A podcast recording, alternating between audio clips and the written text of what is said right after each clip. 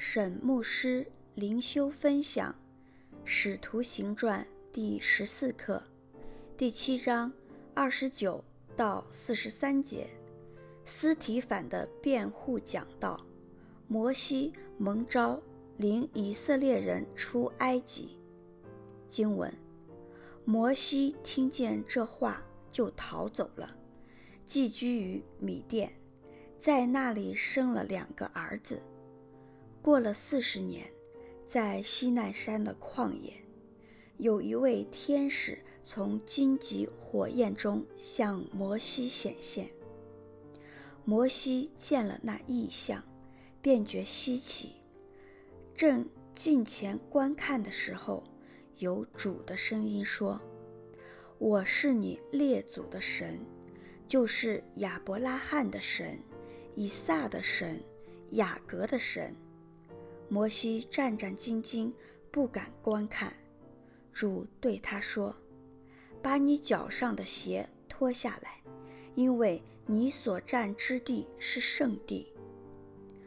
我的百姓在埃及所受的困苦，我实在看见了；他们悲叹的声音，我也听见了。我下来要救他们。你来。”我要差你往埃及去。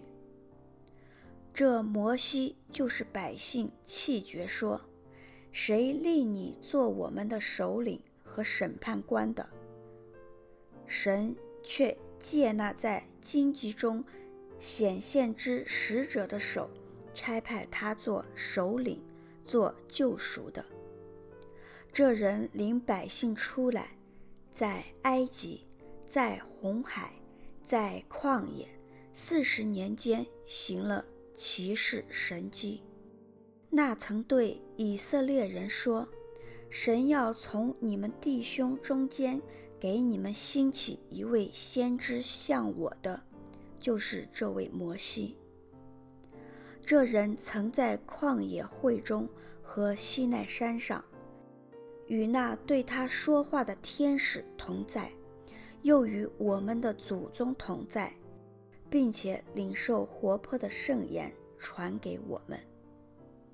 我们的祖宗不肯听从，反弃绝他，心里归向埃及。对亚伦说：“你且为我们造些神像，在我们前面引路，因为领我们出埃及地的那个摩西。”我们不知道他遭了什么事。那时，他们造了一个牛犊，又拿祭物献给那像，欢喜自己手中的工作。神就转脸不顾，任凭他们侍奉天上的日月星辰，正如先知书上所写的说：“以色列家啊。”你们四十年间在旷野，岂是将牺牲和祭物献给我吗？你们抬着摩洛的帐幕和里番神的星，就是你们所造为要敬拜的像。因此，我要把你们迁到巴比伦外去。神牧师灵修分享三十节。过了四十年，在西南山的旷野，有一位天使从荆棘火焰中向摩西显现。摩西的第二个四十年，做个牧羊人，服侍他的岳父。摩西一生的前八十年就这么度过了。从人来看，这八十年。他大部分的时间都只是在空等待，但神使用这八十年来磨练他，前四十年训练他的技能，后四十年磨练他的性格。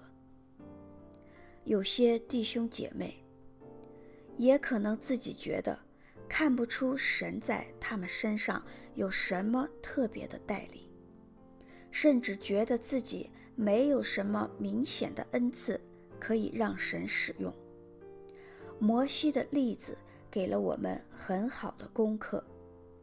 摩西学了埃及人一切的学问，说话行事都有才能。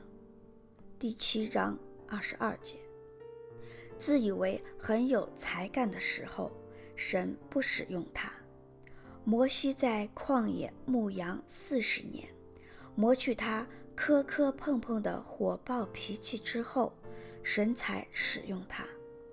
若非如此，摩西又如何能带领这一群悖逆的以色列民？神如果要你等待，就绝不是要你空等待。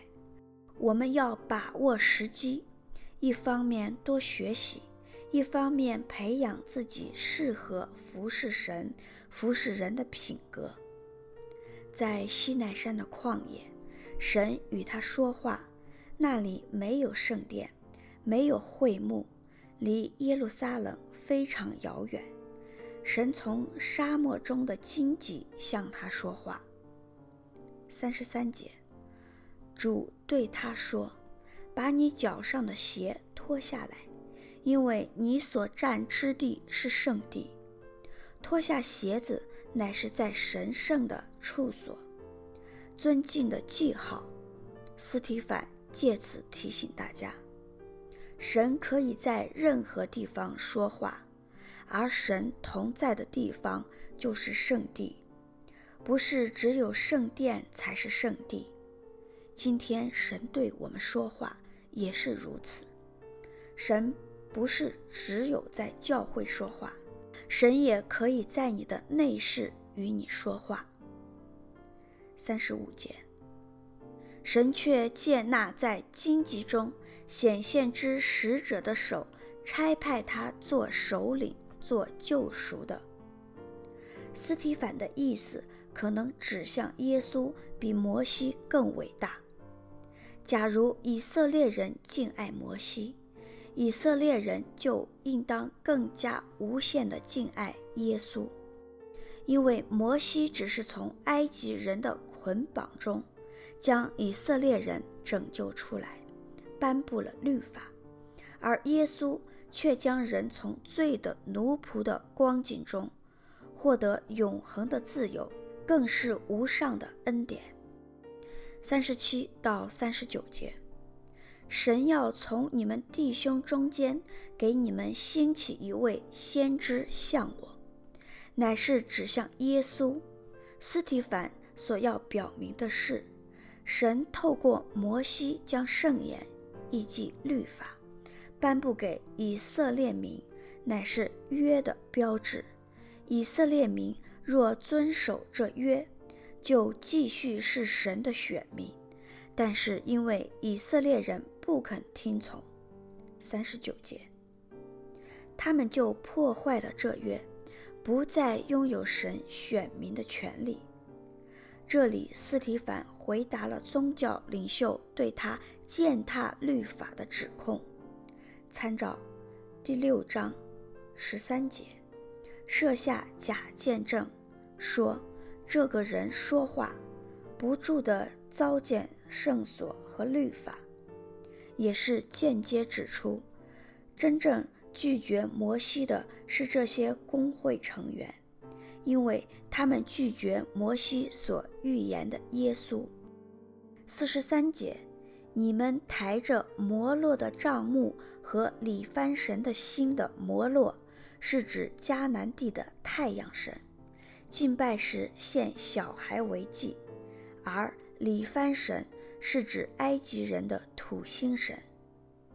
巴比伦外，可能是要表达以色列人。完全亡国于巴比伦的命运。神有方牧师写作，石木恩弟兄选曲，周小姐妹录音。